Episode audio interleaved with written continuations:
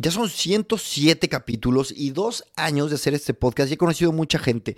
Gente, invitados, gente que nos escucha. Y Eugenio Perea me hizo darme cuenta que hago un mal trabajo, pues mostrándoles quién soy yo, ¿no? Al final aquí tengo invitados, cracks y poco sabe la gente de mí, así que con esa idea, con esa premisa va esta entrevista. Precisamente Eugenio Perea eh, me va a entrevistar, es una de las personas con las que mejor he conversado, que precisamente lo conocí por este podcast. Y bueno, esa es la premisa, no tengo más rollo, episodio 108. El físico danés Niels Bohr publica ensayos sobre la construcción del átomo hace 108 años. También hace 108 años, William David inventa el tubo de rayos X. ¡Ay, qué interesante! El protagonista del Watergate, el presidente Richard Nixon de Estados Unidos, nace hace 108 años. ¡Órale! Y en el capítulo 108 de Gran Invento tenemos a Chris Becerra, creador y conductor del podcast de tecnología y negocios digitales Gran Invento. Y vamos a darle, vamos, vamos, vamos.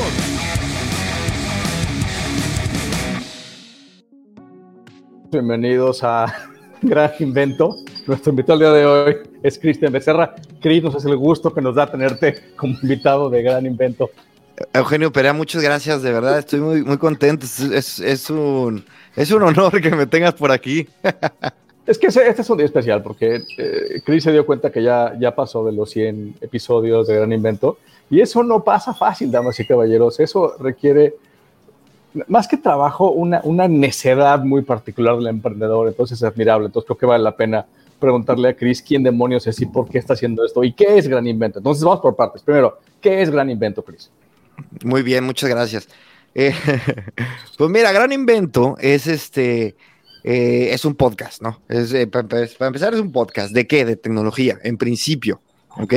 También es una intención, es una intención mía de, generar comunicación y conocer a gente con la que no tenía oportunidad de conocer. Yo vivo en España hace cinco años y me di cuenta que me estaba, me estaba, estaba en, un, en una posición rara, güey. Como que por un lado estaba eh, lejos, de, lejos de muchas cosas que yo conocía y de muchas personas que quería conocer porque yo seguía, seguía siguiendo a estas personas, eh, emprendedores, este, eh, corporate, lo que sea en México. Y por otro lado también tenía la necesidad de hacer esos contactos aquí en España. Y así surge un poco Gran Invento. O sea, dije, quiero, sí también sentí la necesidad y la inquietud del mercado, tanto español como el mexicano, de conocerse entre ellos. Y, este, y, es una necesidad latente que creo que no se está logrando satisfacer. O sea, me queda clarísimo que todos los emprendedores, por ejemplo, Evaristo, Diego Ballesteros y un montón que, que empiezan aquí, quieren irse allá y, y viceversa. Entonces, sentí que había algo interesante ahí y empecé. Y eso es gran invento. Oye, pero ahora que estuvimos revisando, ahora que te recomendé a esta chica mexicana en Australia, a Daniela, me entró y dijo, oye, no, espérame, ya vi la lista de gente que ha estado ahí y me siento muy intimidada. Entonces ya me puse yo también a ver, porque la verdad es que no lo había hecho. Yo, yo, yo soy muy malo para, para ir a ver lo que yo he hecho en temas de, de medios, entonces trato de no verme ni escucharme nunca, pero entonces me metí a ver y dije, oye, sí es cierto, la lista de personas que has entrevistado es una lista inmensamente respetable. Eso no pasa fácil. ¿Cómo le has hecho para, para llegar a toda esa gente?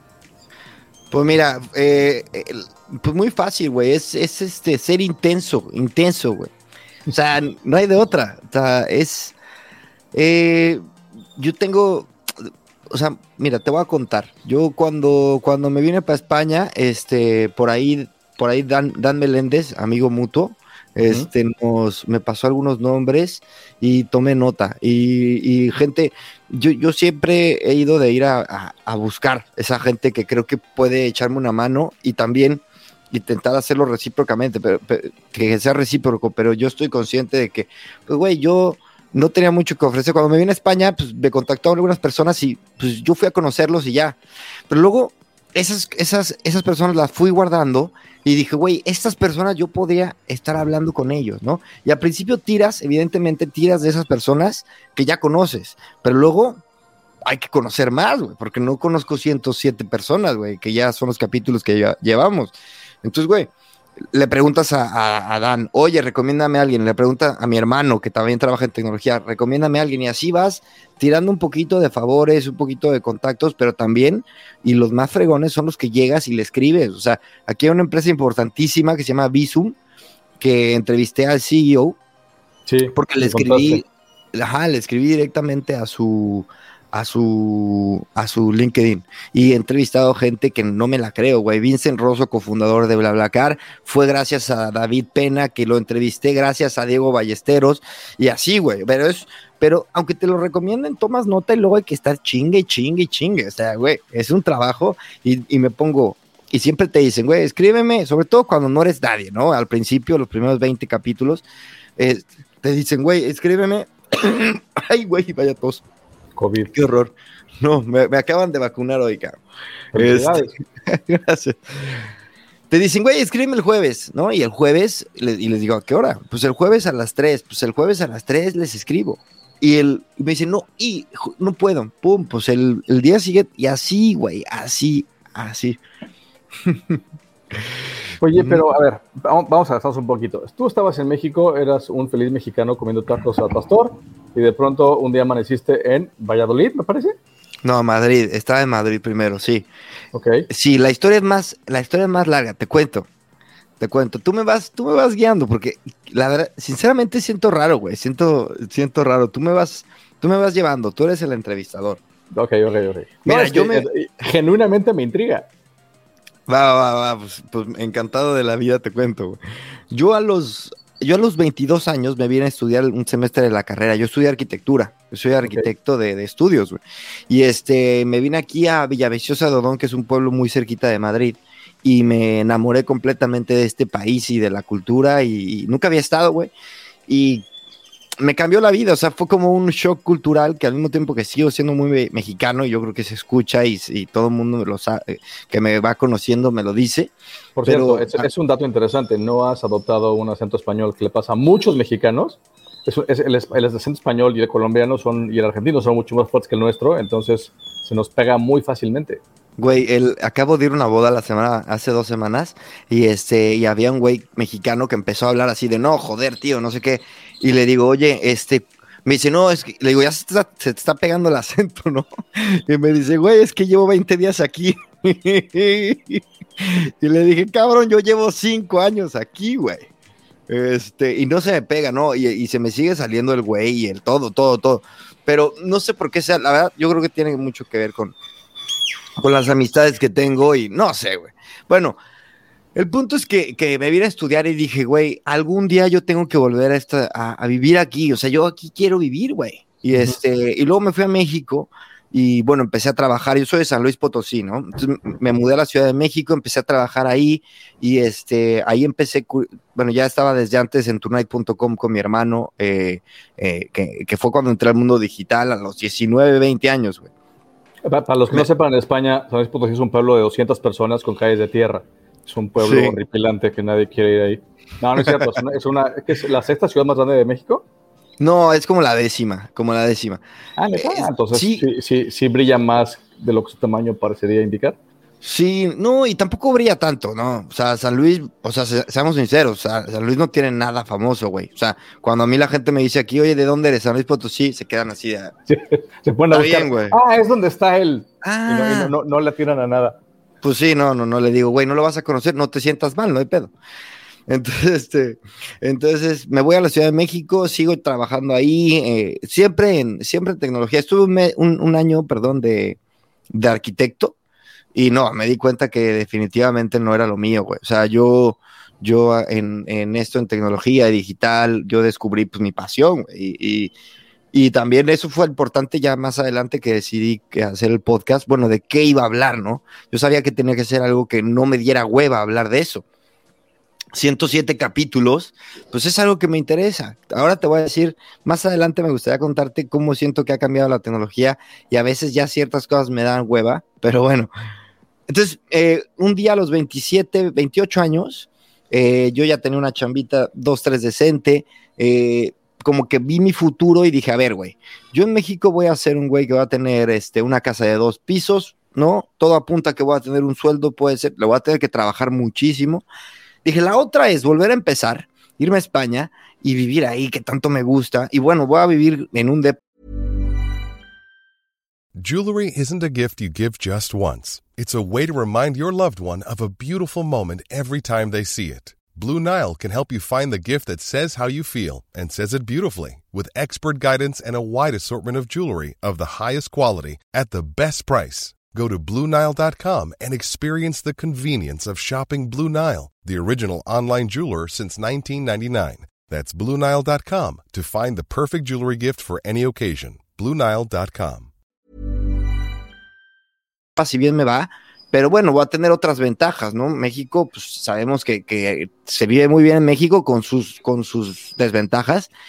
Y dije, mira, güey, ahora es cuando. O sea, si, si lo hago a los 30, ya parezco, ya parezco un ruco desubicado, pero si lo hago a los 28, parezco todavía veinteañero ahí como que encontrando la vida.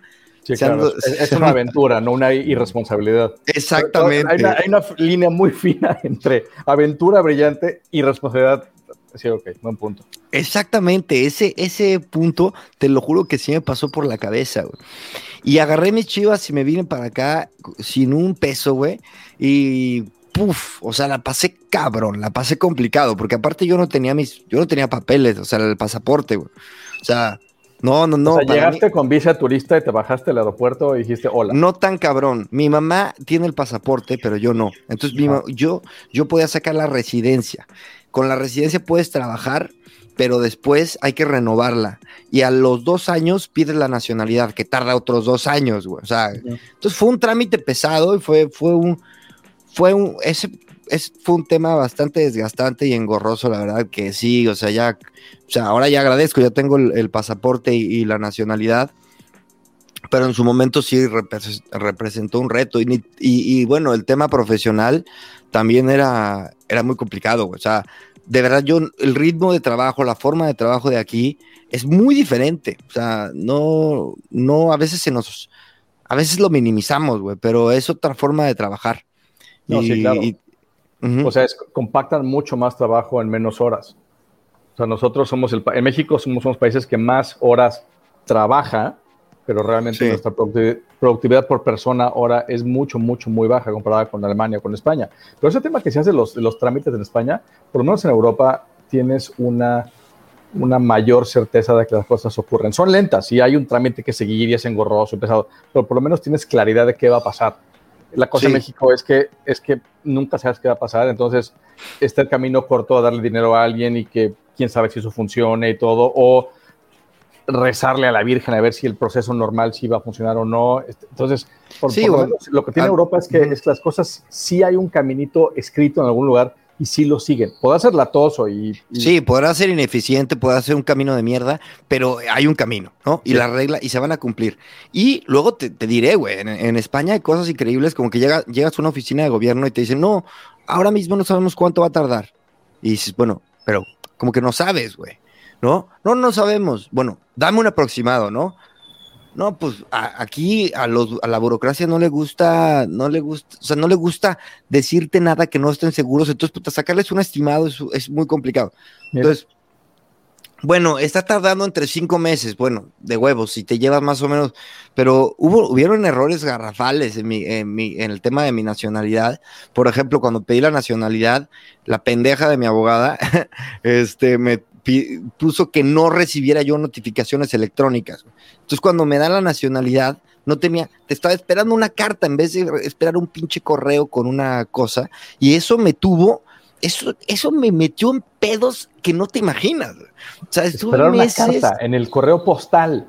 Como sí, güey, que nunca llegó, que nunca llegó, para empezar. Tuve que solicitar, aceptar las notificaciones electrónicas y ya se, y se tardó un chingo en que ya me permitieran, bueno, o sea, también, o sea, e, en España se trabaja muy diferente, pero también hay cosas que son frustrantes y la gente suele ser menos abierta a apoyarte, así nada más por apoyarte. O sea, si no tienen, o sea, así como son directos, también directos te mandan a la chingada, es la realidad.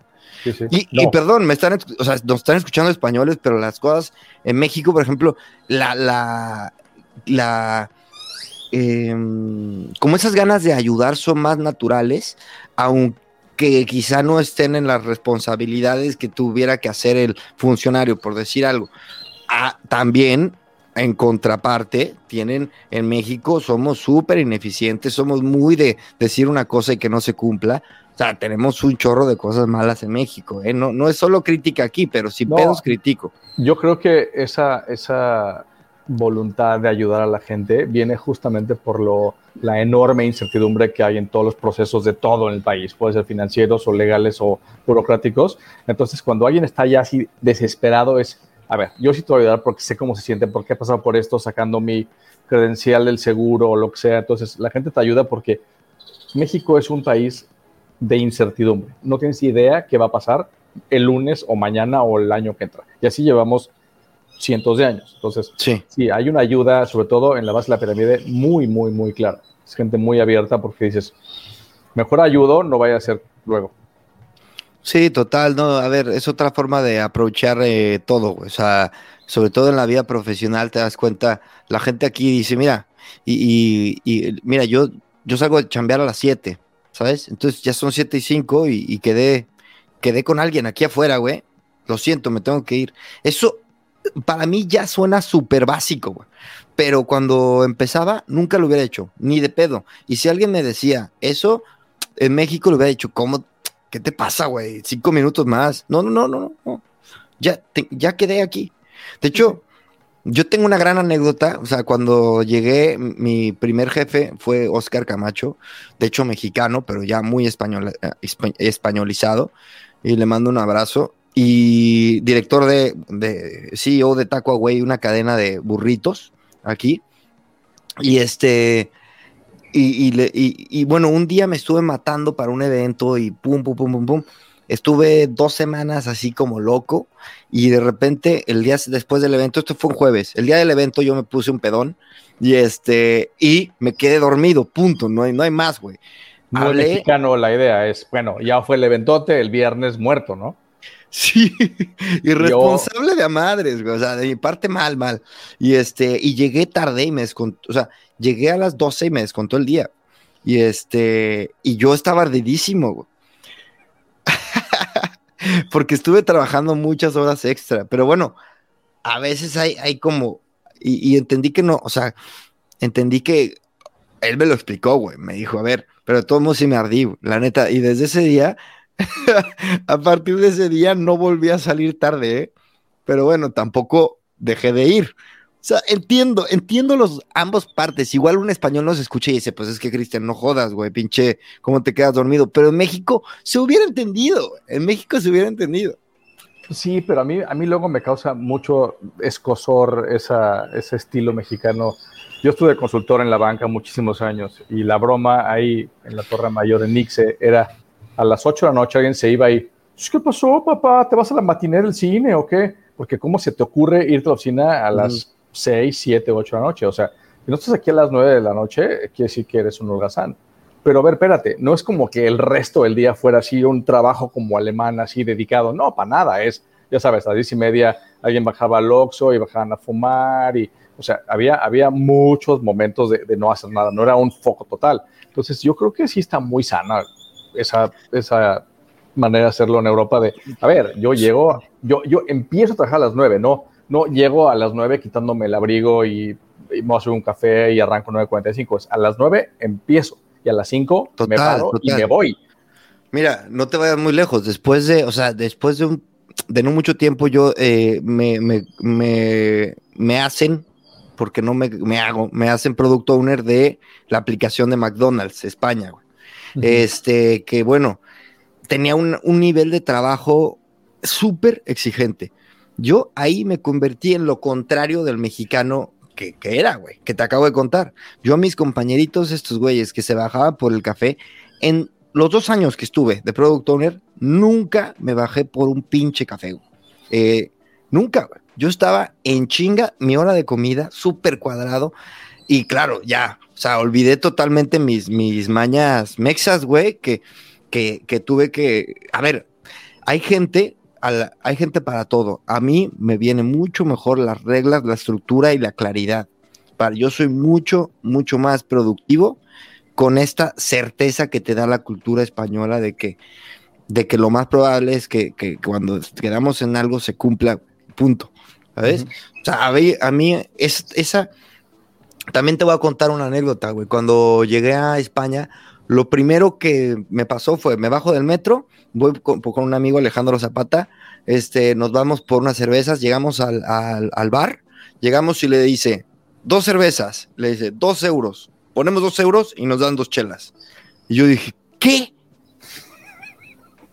¿Tan fácil es este pedo? Sí, sí, sí, no, no, hay que hacer. ¡Qué maravilla, güey! ahí, me enamoré de España, güey. Claro, y, lo llevas a lo profesional y es lo mismo. O sea, en México es como, buenas tardes, ¿cómo está la reunioncita? ¿No? ¿Qué hubo el clima? ¿No? Sí, aquí también se dice lo del clima, pero es en chinga. Órale. Sí, bueno, a ver, al Aquí es, disculpe, señorita, sería usted tan amable si no fuera mucha molestia de regalarme dos cervecitas, por favor. Y eso es después de que ya. Sí, sí, sí. Sí, joven, claro que sí. Un café. frías, porque tengo unas muy frías así en el fondo del refri, pero ¿qué quiere? ¿Quiere Corona? ¿Quiere Victoria? ¿Quiere Pacífico? También tenemos artesanales, también tenemos importadas, y todo está las... Sí, sí, en vez de por una cañita y se acabó, o sea, no, no, no, no quiero, no, no vamos a ser amigos, es una transacción comercial, al igual después platicamos, pero ahorita es, dame mi cerveza.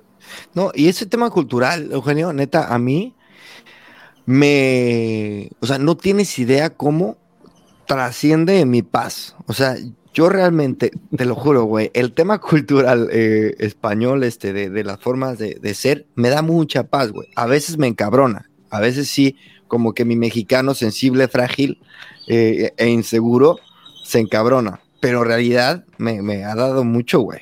¿Y los españoles amigos que has hecho, qué tal?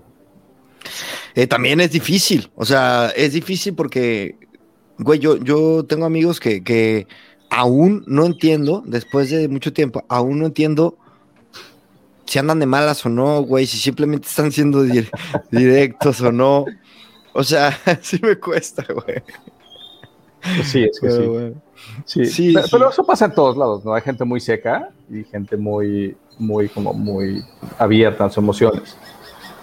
Sí, pero y luego la gente, por ejemplo, dijiste Valladolid, yo estuve viendo en Valladolid y la gente de Valladolid es famosa por ser más seca, o sea, es, gente más seca, que luego si les dices eso se cabronan, ¿eh? Pero es la realidad, esa es la fama que tienen. Y güey, tengo un grupo con unos amigos en, WhatsApp, ¿no? Y de repente yo me vuelvo a vivir a, a Madrid y pues ya no escriben, y me entero que tienen otro grupo, que no pasa nada, güey. Pero dicen, Cris, es que ¿para qué seguimos en el mismo grupo si tú ya te fuiste de Valladolid y para qué quieres estar leyendo pendejadas que no te interesan? Y yo les digo, pues sí, entiendo tu punto, pero me, siento mal, güey. Sí, sí, sí. A ver, un, grupo, unos mexicanos no harían eso. Yo, yo estoy en un grupo de WhatsApp y unos amigos se fueron a Australia y siguen en el grupo. Entonces están leyendo las tonterías sobre la escuela de los niños y cosas de México y le preguntan, ¿qué, ¿qué pasó? ¿De qué hablan? Entonces le das el contexto de, no, pues es que tal político creó tal cosa, hay que explicar todo el contexto, pero siguen en el grupo y nadie pensaría ni cercanamente sacarlos ni en, de otro grupo. En mi grupo de mexicanos en Madrid, de amigos mexicanos, eh, uno ya se regresó, güey, y se lleva en México un año. Y, no lo hemos sacado y sigue aportando y obviamente ignora el 80% de los mensajes, pero bueno, en fin, sí, son diferencias ahí eh, interesantes que, que no, bueno, no, no, no lo hacen de malas. Oye, y hablando de España, me acabo de enterar, o sea, no de enterar que de existencia de, pero estoy viendo, siguiendo un cuate en Twitter e Instagram, que es un mexicano que se fue a Asturias. Yo no sabía que Asturias era tan bello, qué cosa, o sea, las fotos que pones son así, se te estalla la cabeza, unas ganas de ir. increíble. No, todo el norte es una locura, güey. A ver, yo, yo conozco muy bien España, güey. O sea, yo te diría casi mejor. Yo creo que mejor que México, sin duda. Y el norte es una cosa muy loca, güey. Está precioso. Y estás diciendo Asturias, pero te vas, güey, te vas a, a, a Cantabria, es una locura. País Vasco es increíble. Eh, San Sebastián, Saraus, unas cosas increíbles, ¿no? España. Pero eso sí, la playa, la playa es desde, el Mar del Norte, o sea, es una playa helada. El mar. Sí, te diré que no es tan, no es tan, tan frío como en Galicia. En Galicia está hacia el Pacífico. Sí. Ahí que ya es el mar Cantábrico, a partir de Santander, no está tan frío. De hecho, me metí hace poquito, un mes estuve ahí. Y este, no, no, es una gozadera, güey. Se come increíble. Dijiste gozadera. Dijiste gozadera. Una, una gozadera. Odio esa palabra. No idea cómo me molesta. ¡Una gozadera, papi! Híjole, me da así como el. ah.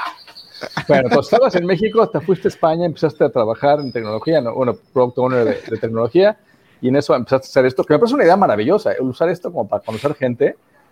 Alguien más lo usó, creo que, Har- bueno, Harry Stebbins, que es un, es, un, es un podcast de Venture Capital muy famoso, así empezó también, y él le ponía una regla a cada invitado, este invito, pero me presentas a tres personas, y de ahí creció pues exponencialmente su, su podcast, y ya tiene un fondo de Genial. inversión él.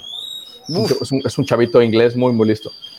Tú estabas allá y te fuiste y empezaste con gran invento, empezaste a rascar gente y todo, y entonces tienes como que dos vidas paralelas, la vida de tu chamba corporativa en tecnología y tu podcast.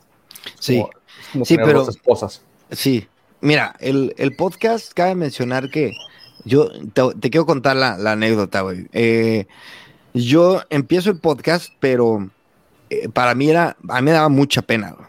o sea, mucha pena. Yo, para en serio darle un poco de brillo al podcast, me tardé mucho tiempo. O sea, te estoy hablando de ocho meses, empezar a publicarlo en mis redes, pero yo empezaba ya a invitar gente y medio a publicar, pero este, claro, como salir me, dio me, me costó mucho trabajo. Aparte, les cuento aquí también, aprovecho, que no, que- no creo que me estén escuchando personas allegadas, pero a mí mi pareja de ese entonces me decía, güey, es que tu podcast, ¿qué pedo? Pero, ¿cuánto dinero te deja? Y yo, no, mira, es que es un, es un tema. Entonces me cuestionaba mucho, güey. Ajá, sí, Yo sí. sabía que, yo sabía que era uno, pero güey, me, me entraba ahí inseguridad. Y este, y luego todavía para acabarla de chingar, Eugenio, este, yo empiezo el podcast en, en mayo. Y a finales de mayo me corrieron. Yo, yo estaba product owner de McDonald's. Luego me cambio a una chamba que al mes me corren, güey. O sea, no hubo clic con la jefa y me dijo, mira, güey, ¿para qué nos vamos a ser pendejos a la calle? Y entonces estuve con el podcast y desempleado varios meses, varios meses.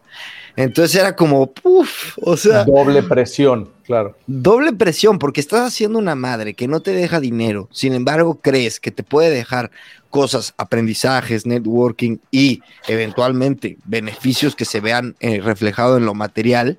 Y este, pero claro, en ese momento la prioridad es tragar, güey. O sea, yo a este grado, me- cuando me quedo sin chamba, fue poco antes de irme a México en verano. Entonces me voy a México, regreso y, este, y yo dije, güey, eh, tengo que seguir produciendo. Entonces tenía aquí el paro, que es el, el seguro de desempleo, el paro, y luego eh, me puse, me metí de guía turístico, güey, como en esas aplicaciones que te, que te contratan así.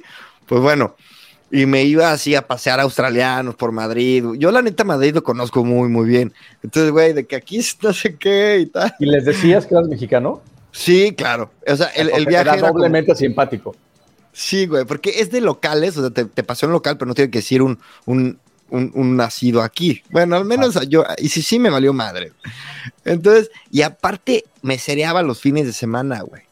Porque te- la neta, yo ya, yo ya había construido un estilo de vida que no era fácil de mantener. O sea, no, no, o sea, pues, güey, y aparte de todo, yo tenía que ir a, a Málaga, que de ahí era mi, mi ex, tenía que ir a verla, güey. Entonces, era generar para pagar la renta, tal, tal, tal, tal, y a ver si cae una chamba y pum, y otra vez generar, y mientras el pinche podcast. Entonces, esa fue la prueba de fuego, güey. No, sí está pesadito, ¿eh? Sí está bien pesado. Eso sí es olvidable. ¿Eso fueron meses? Sí, fueron meses, güey, fueron meses hasta antes del COVID. Te estoy hablando de nueve meses, o sea, un pedo. ¿El paro muy- son año y medio? No, del paro me dieron ocho meses y luego nada más viviendo. La neta tuve suerte porque conocí a gente como, este, como, bueno, varios, varios clientes, güey, que, que, que empecé a hacer, empecé a hacer eh, e-commerce.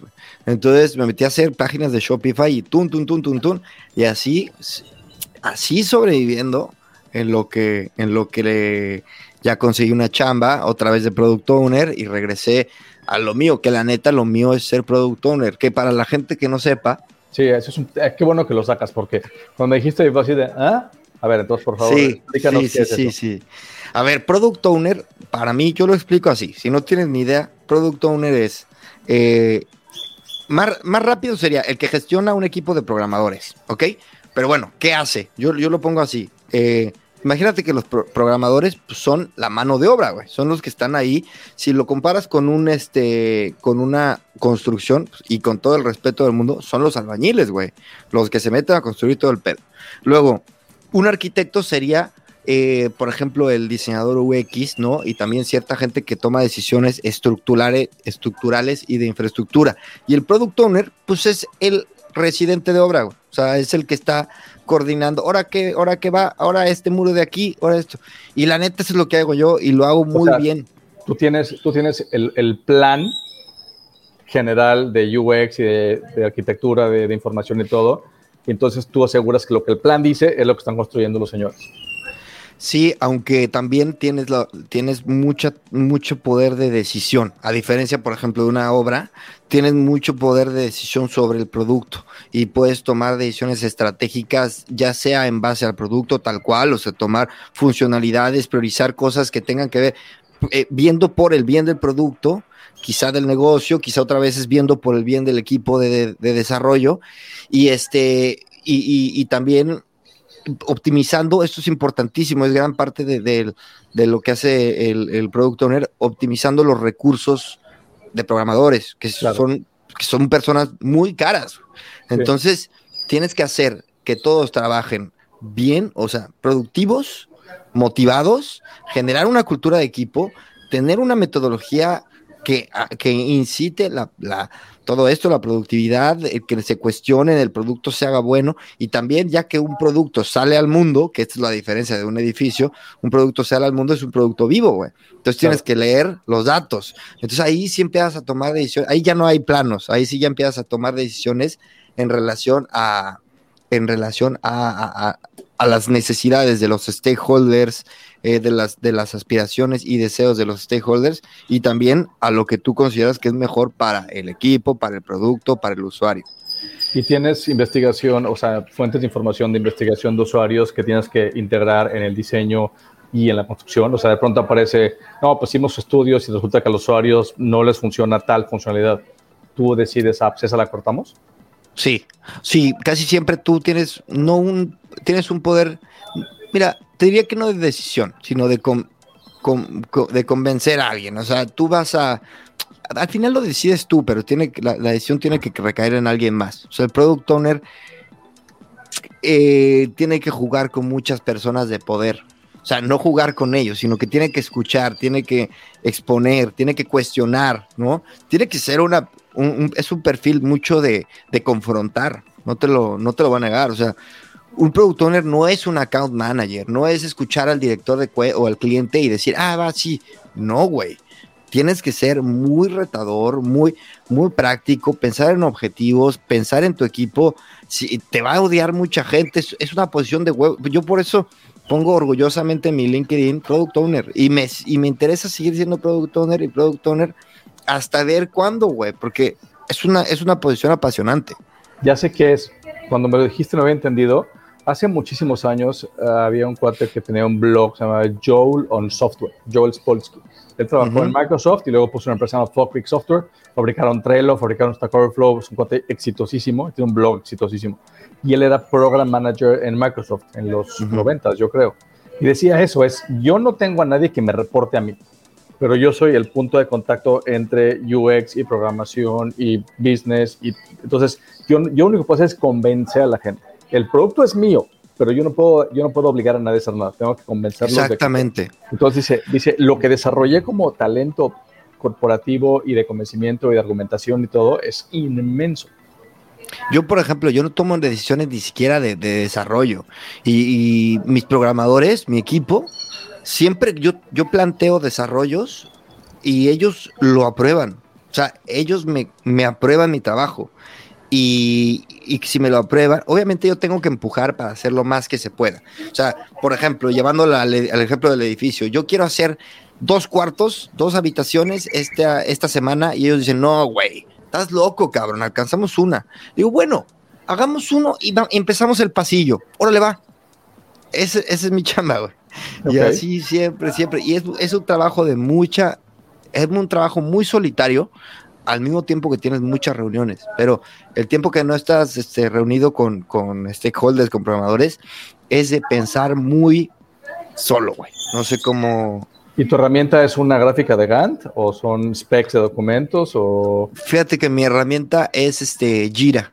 No sé si lo ah, conoces. sí, sí, perfecto. Jira es un, este, pues sí, es un software, la verdad, muy completo para, para dar seguimiento a, tu backlog, que se llama, que es donde tienes metido todas las historias de usuario, que no quiero entrar a lo demasiado técnico, pero ahí tienes metido todas las descripciones que van componiendo tu producto. Entonces lo vas organizando, lo vas puliendo, lo vas priorizando, vas delegándolo, ¿no? Dices, ahora esto lo va a hacer Alex, esto lo va a hacer Álvaro, esto no sé quién. Y luego haces sprints, ¿no? Y en los sprints es como tú marcas cosas que se van a hacer y es como un pum. Y empiezan todos a chambear. Y bueno, es, es te digo, hay muchos procesos. Es, es una chamba increíble, güey. a mí me parece. Yo cuando. A mí me metieron esa chamba los de McDonald's. Bueno, los de Mobile One to One en realidad también un saludo a Nacho, este, Almudena, a todos. Eh, Simon, bueno, ya. Y el punto es que. Entonces, esa es una pata de tu vida. Y la otra pata es, es Gran Invento. Y decías que ha cambiado mucho, decías que querías platicar de cómo ha cambiado mucho de los primeros 10 a los. Ahora que ya pasaste de 100.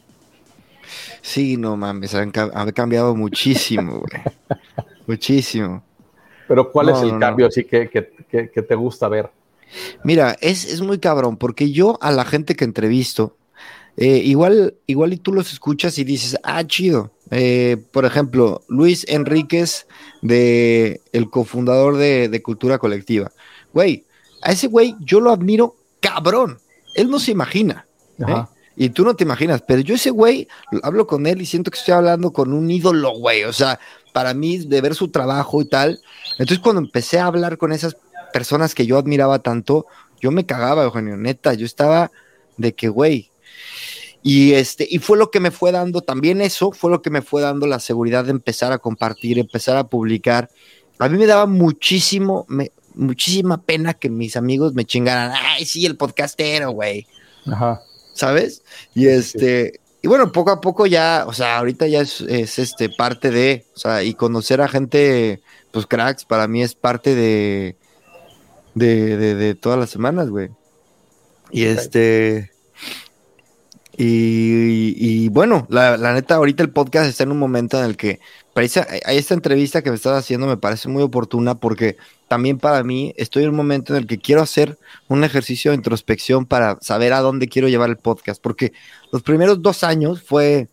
Sí, sí, porque los primeros dos años fue, venga, me, me juré hablar de tecnología y pum, pum, pum pero siento que ya está llegando el momento en el que para mí el mundo tecnológico se está convirtiendo un poco mainstream y ya es más, está más en manos de la cultura general y siento que como nicho me estoy quedando un poco en un, en un limbo, güey. Entonces no sé, no tengo muy claro y bueno, estoy tomando un poco la decisión de a dónde me vibra llevar este proyecto, que al final, pues, aunque me escucha mucha gente y les agradezco, pero güey, este proyecto pues no deja de ser mío y, tendrá que ir a donde me, vibre, ¿no? Bueno, pues tendrás también que abrir a que la gente empiece a comentar directamente hacia dónde quieren escuchar cosas, ¿no? Porque más tenemos ahora ese, ese tema de, es muy obvio ahora la, la combinación de temas de tecnología, con políticos, con sociales, con de ecología, con de migración, o sea, todo está confluyendo de manera muy clara. Sí, y yo creo que más que el tema, lo que nos puede, lo que nos puede hacer coincidir ahí es como una fibra. O sea, sabes, a mí me gustaría que el ADN de la gente que, que, escucha este podcast tuviera esa fibra de curiosidad, que siento que es el valor más importante que yo, que, que eh, el valor más importante del podcast. Eh, la curiosidad es lo que mueve a esto, güey. Y eh, sí, me gustaría sí, llevarlo un poco por ahí y conocer a gente de todos tipos y, sí. Bueno, iba a dejar esto como más adelante, pero creo que mejor vamos a darle, vamos, vamos a empezar a cerrar esto porque tengo una cosa que hacer contigo. Quiero hacerte un cuestionario de Proust. ¿Sabes lo que es eso? No. Ok. en, la era victoriana, el siglo XIX, estaba muy de moda en los juegos de salón hacer cuestionarios sobre. Es como un chismógrafo. así, te voy a hacer 23 preguntas y tienes que responder lo primero que te venga a la cabeza. Entonces es famoso porque Proust respondió dos y los dejó anotados en un libro de algún salón y su hijo los encontró en el 24. Entonces es como muy famoso. Él es de los más famosos que respondió una de estas chivas, pero eso es como muy ilustrativo de la mente de alguien. Entonces voy a soltar las preguntas, te pregunto, me contestas y así me sigo, ¿ok? Perfecto. Vamos a darle. Uno, ¿qué palabra es la que más te gusta? Excelencia. ¿Qué palabra es la que menos te gusta? Eh, deshonestidad. Ok. ¿Qué te excita? Los retos. ¿Qué te disgusta? Eh, la informalidad. Ok, hablando, hablando de ese tipo de cosas. Sí, sí. Yo ¿Qué sonido te encanta? Eh, una patineta. ¿Así el ruido de las, de las ruedas en el piso? Sí, sí, sí, lo, oigo y, güey, me encanta, güey. No, te, sabía que, no sabía que eras patineta, no me extraña nada. Mira. ¿Qué, sonido te molesta? Uh, los frenos de los coches. ¿Te imaginas cuando tengamos puro coche eléctrico y puro coche con sensores y que se comuniquen? No va a haber frenones, no va a haber altos, no va a haber nada, no va a haber ruido. Y es peligroso, güey, es peligroso, va a estar en la pendeja y ¡pum! Ah, no, porque van a estar con sensores. Exacto. ¿Cuál es tu grosería favorita? Chingao. La, la, multipalabra en mexicano. Claro, güey. ¿Cuál es tu droga favorita?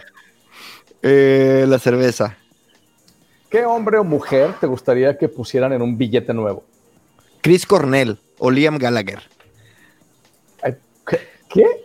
O sea, todavía, Chris, Cornell entiendo así que, o sea, el suicidio es una cosa terrible, fue un tipo que hizo muchas cosas, pero Liam Gallagher, todavía Noel Gallagher, pero Liam es un patanazo.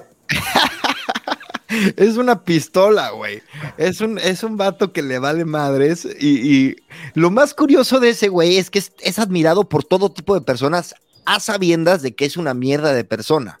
¿Sabes? Entonces, a mí eso me parece fenomenal. Es como también un, eh, eh, también plasma un poco eh, cómo somos como sociedad, güey. O sea, Liam nos tocó las fibras del corazón y le perdonamos lo que quiera, lo que sea. Yo, era mucho más fan de Liam cuando estaba en Oasis y ahora, oyendo las bandas de los dos, soy mucho más fan de Noel, que nunca pensé que me cayera bien. Muy mm. bien. Yo, eh, yo, al revés. Mm. A ver, y ahora, ¿qué personaje desprecias? Uf, em, Salinas. Carlos Salinas, expresidente de México. Sí, ese es como el epítome del prismo negativo de este país. Sí, no, y mucha, muchos políticos, eh, Maduro, por favor, o sea, me dan ganas de guacarear. Sí. ¿En qué animal te gustaría reencarnar? Eh, fíjate que los, los pajaritos esos, güey, que, que se, que, que, no son, no las palomas, pero los que se, se chingan la botana, Así que ¿A los negros? Los, ¿Los anates? ¿Los negros? Así que se roban las azúcares. No, no, no, no los grandes, no los grandes, no los chiquitos, güey, que se ve que son agilones y están echando desmadre en la ciudad y de repente, órale, ¿sabes? Esos güeyes, pero las palomas no. Y eso que, que, crecí con palomas porque mi papá era colombófilo. Mi papá ah, era... Eh, eh, te hago una pausa. Colombófilo es aquella persona que cría palomas o que es, le gustan las palomas? Que cría palomas mensajeras. Sí, eh, era su hobby, era su, era su podcast, hazte cuenta. Colombófilo. Mira, el día de hoy, damas que hemos aprendido una palabra nueva, colombófilo. Very nice. Sí, sí, sí. crecí ahí con las pinches palomas, estas pedigrí que cuestan una lana y este, y que te las importadas de Bélgica, la madre. Pues ahí, güey, nomás que un día mi jefe tuvo que ir de trabajo al DF y las abandonó, las dejó engordar y ya parecían de esas que están en la calle. Pero bueno. Si no te dedicaras a lo que te dedicas, a ambas cosas, ¿qué otra profesión te gustaría intentar? Comediante, me encantaría. Sí, ah, me, me, me, da mucha intriga el, la dinámica de los comediantes, güey, y me parece súper respetable. O sea, tener los huevos de pararse a decir un chiste y esperar, o sea, a sabiendas de que puede salir muy mal, me parece súper admirable. Tengo un par de cuates que lo hacen y, y es emocionalmente súper de hecho, es uno de los perfiles que tengo pendiente traer. Estaba persiguiendo a un comediante y, güey, hablé con su manager, muy famoso, ¿eh? El comediante. Luego, luego te puedo decir. Y este, y güey, y, ya me dejó de contestar el, el, manager, o sea, ya, pero sabes, te dije, güey, perseverancia a tope, me mandó la chingada, güey, ya. Pues tengo un par, te voy a mandar ahí para ver si, si te late. Perfecto. Ahora, ¿qué profesión te negarías a ejercer? Mm, eh, dentista. ¿Por qué específicamente dentistas? ¿Qué tienen los dentistas? O sea, sí, yo tampoco quisiera ser dentista, pero ese en particular. O sea, prefiero ser dentista, ser proctólogo, definitivamente. Fíjate que yo creo que ah, yo creo que el o sea, eh, se me hace una se me hace horrible, güey, ser dentista, de verdad. El es que, güey, es que no puedo entender cómo te interesa, o sea, esto, güey. Es que no se me hace feo, pero sabes, no se trata de feo, es como aburrido también. Igual y me cae en el hocico un dentista y me dice, güey, es apasionante, ¿sabes? la mandíbula y tal. Bueno, puede ser, pero yo creo que no puede ser tan apasionante y, y cálleme la boca si quieren. Pero esa no es apasionante, barra, me parece asqueroso. Y este, y güey, adelante, si te gusta y te fascina, dale. O sea, a mí se me hace que en el cuerpo humano eh, eh, es de las cosas más chafas, güey, sorry. Curiosamente, hace, hace un mes me dejé convencer por mi dentista de cambiar de cepillo de dientes y estamos usando ahora un Sonicare de Philips. Entonces me dijo el dentista, no tienes idea el cambio en tu vida que va a ser. Yo dije, ¿qué, puede ser? Es un, es un cepillo de dientes eléctrico. No, no, no, no, no, no, no. ¿Neta? Ah, o sea, así de impresionante. ¿Neta? Sonic Care. Sonic Entonces, la, oscila la, la, cabeza a no sé cuántas miles de veces por minuto. Entonces, nada más lo pones, lo y solito va así caminando y no tienes idea. pues la primera vez salí así de. Así, miren mis dientes. No, impresionante. Sí, sí, sí, neta, neta. Eh, lo quiero, güey. Pregunta 14. Eh, si el cielo existe, ¿qué te gustaría que te dijera Dios al llegar? Hola, Cris, bienvenido. Me gustaría que. ¿Qué par de huevos tienes? Me, me, gustaría eso. O sea, la verdad, yo, ah, para mí la valentía es el valor que, que, admiro más, güey. Y que, por ejemplo, por eso el comediante me parece tan, tan admirable, güey, ¿sabes? Y este. Y yo he intentado que sea una constante en mi vida y, y, bueno, pues me gustaría como esa palmadita de decir, güey, te rifaste. ya, estaría chido. Pues mira que lo has hecho, entonces creo que sí te lo merecerías. Me gusta mucho eso. Hay que seguir haciéndolo, güey. ¿Cuál es tu frase favorita de una película? wow. Em, em, fíjate que no sé cómo, no sé cómo es, güey, pero cuando el Doc se caga de risa de, de Marty McFly, de, que, de, que, le dice quién es el presidente de Estados Unidos, que es Ronald Reagan, y le dice como, güey, ¿estás pendejo? ¿Qué? Le dice, ¿el actor? Ja, Sí, le dice, ¿estás pendejo? ¿Qué, qué me crees, güey? Esa frase me encanta. Y todo lo que tenga que ver con volver al futuro, que aquí se llama regresar al futuro, no me acuerdo cómo se llama en España, pero esa, esa frase me parece espectacular, güey. Ok. porque, güey, porque luego es así la vida, güey, ¿sabes? Luego van pasando cosas Que, dices, güey, si lo preguntara el doc, se, se, caga de risa. Bueno, en esa película pone a Donald Trump de presidente como una broma. Ah, sí, eh, en, la 3, en la 3. Ah, sí. O en la 2. No, es en la 3, tiene que ser en la 3. En la 2. La que va al futuro. Exacto, sí. Y mira nomás. Sí, no, no, no, está cabrón. ¿Quién fue tu maestro favorito? ¿Cómo te marcó? Eh, bueno, maestro de, clases. Sí, o de lo que quieras. Puedes responder abiertamente. Em, mira, yo creo que Oscar Camacho, precisamente el güey que, me descontó el día. La verdad es que era un güey que, que, era muy diferente a mí, pero me dijo una frase muy cabrona. Me dijo, yo te pago para que no estés de acuerdo conmigo, güey. ¿Ok? Entonces, ese güey me abrió la puerta para ser confrontativo, contradictorio, nomás por chingar, casi casi, güey, nomás para ver qué salía de ahí. Y eso fue una práctica que aparte yo leí un libro, güey, que se llama Pitch Anything, que va un poquito de del poder, del estatus, y que esas dos cosas al mismo tiempo me abrieron, la, me abrieron una visión profesional y una, una seguridad en mí mismo, que quizá no fue tanto por Oscar, pero él sin querer me, me pues sí, me, me, dio, me permitió eso, güey. Cool.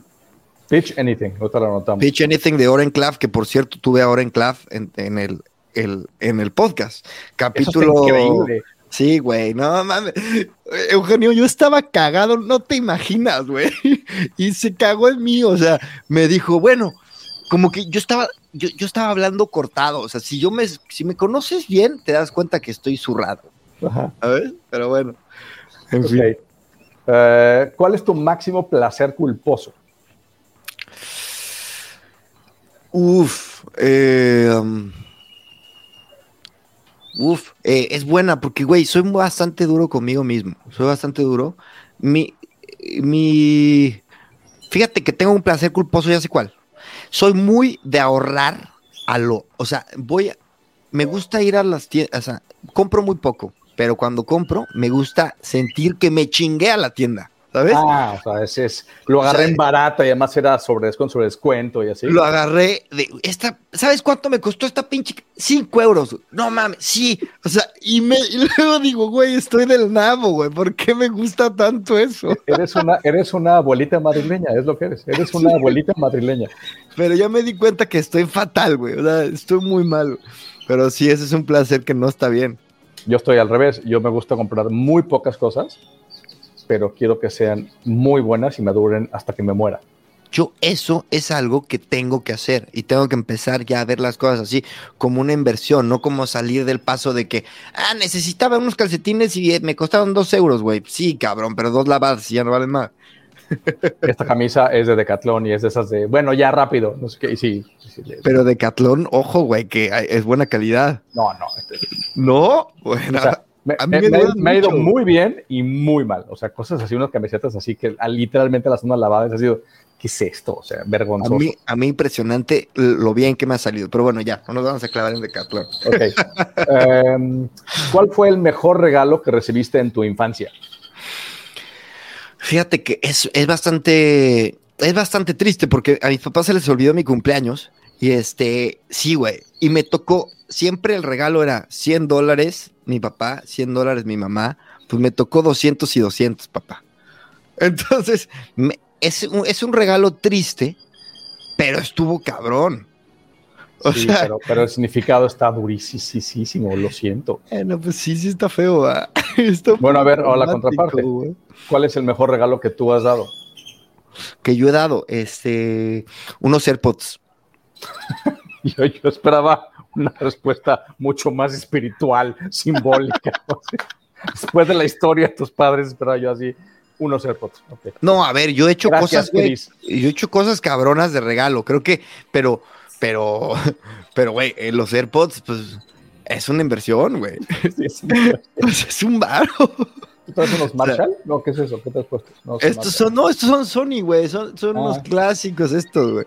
Pero, pero no, no, no, los AirPods son 170 euros, güey. Perdóname, pero a nadie, es más, yo creo que ni a mí me he regalado algo tan caro. Bueno, mi compu y cosas así, pero, güey, qué chafa, güey. Estoy sacando mi tacañería aquí.